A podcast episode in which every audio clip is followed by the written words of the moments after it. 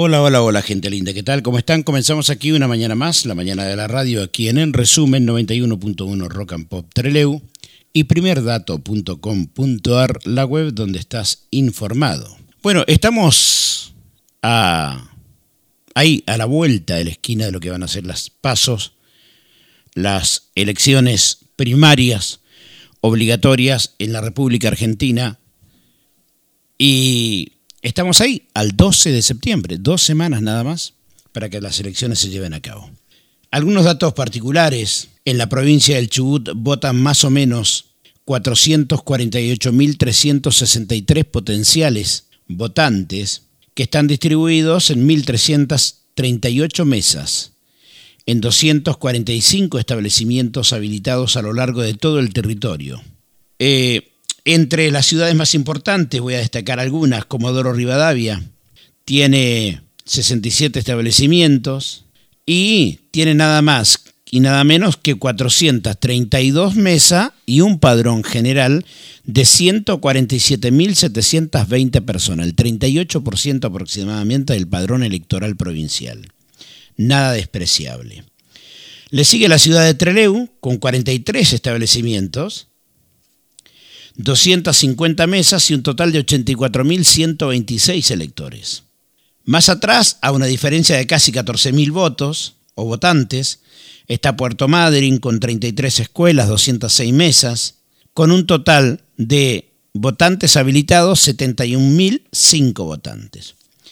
Después viene Rawson con 30.000 votantes, Esquel con 28.000 votantes, y acá aparece un dato interesante, importante. Radatili, que solía estar en el octavo puesto normalmente, hoy está en el número 6 de la provincia, con cinco establecimientos y nada más y nada menos que 12.280 electores. Pasó a Sarmiento y a Trevelin, que hasta hace un tiempo atrás eran importantes. Trevelin con más de 8.600 votantes, y Sarmiento con algo así de 10.368 votantes. Bueno, decía entonces que la cantidad de votantes son 448.363 en la provincia del Chubut. Ahora, ¿qué se vota? Se votan dos tipos de cargos. El primero es senador un cargo importante que tiene que ver con defender los derechos de la provincia. Los senadores son los que representan a la provincia. La mayoría en este caso lleva dos senadores y la minoría lleva un senador. Es decir, los segundos más votados llevarían un senador y los primeros más votados llevarían dos senadores. Los senadores defienden las posturas de los gobernadores del Estado provincial. Y también se vota en esta ocasión la candidatura a diputado nacional, que no es poco, que también se votan tres, dos por la mayoría y uno por la minoría. Y los diputados en el esquema electoral nuestro y en el esquema de representación, los diputados son los que representan al pueblo. Ahora bien, está claro que la ciudadanía del Chubut no conoce quiénes son nuestros actuales senadores nacionales y quiénes son nuestros actuales diputados nacionales. Por distintas razones, porque no les interesó, porque no han sido gravitantes para la provincia y porque además está claro que cada uno de los que se van a Buenos Aires, la borrachera del poder de la Casa de las Leyes, de la Casa Chica que los senadores, pero que es más poderosa, y de la Casa Grande que son los diputados, obviamente los emborracha esa, esas luces del poder y se olvidan de su origen. Pasa con casi todos los diputados de todo el país.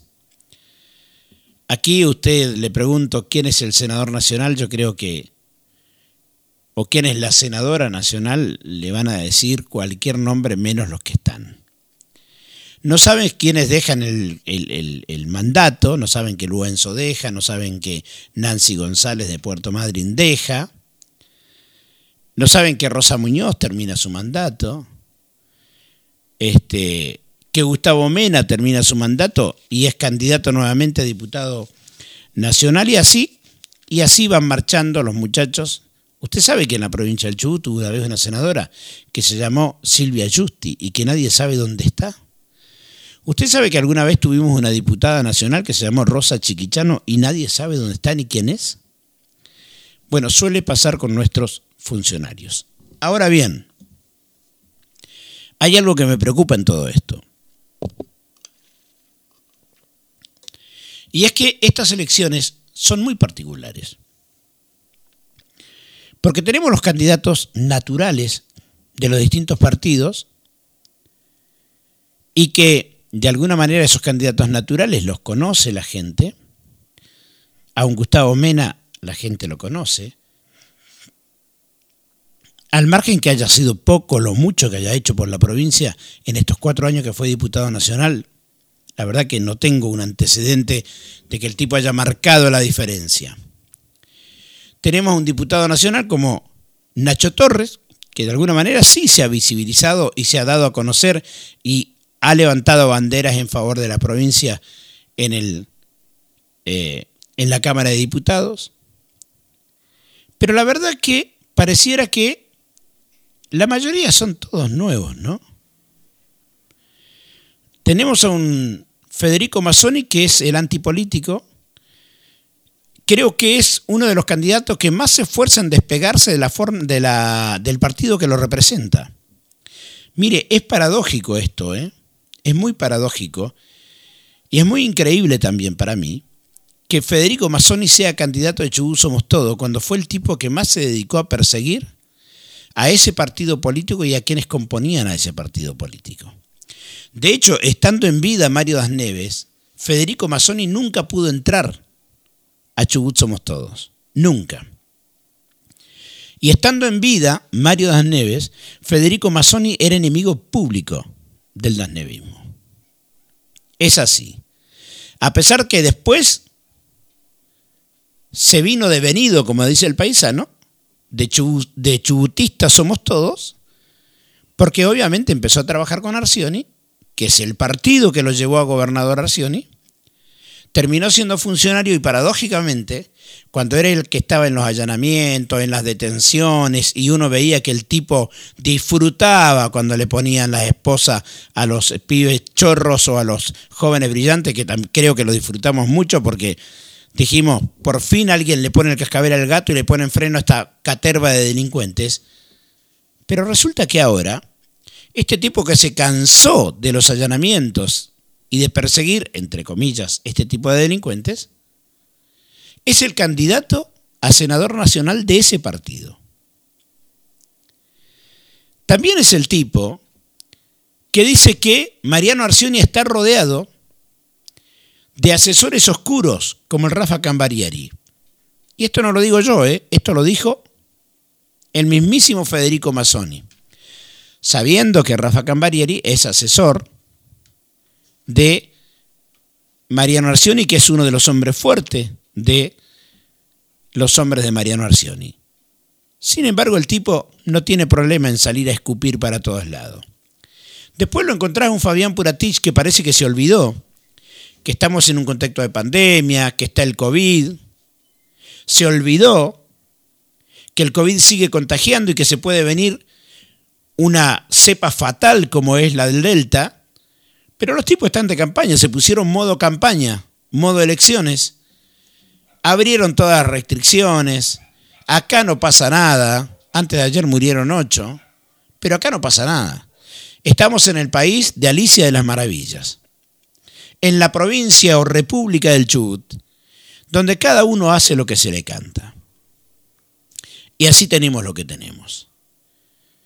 Este candidato Puratich sale a decir que nadie conoce a los diputados nacionales y senadores nacionales y que han ido solamente a servirse del poder.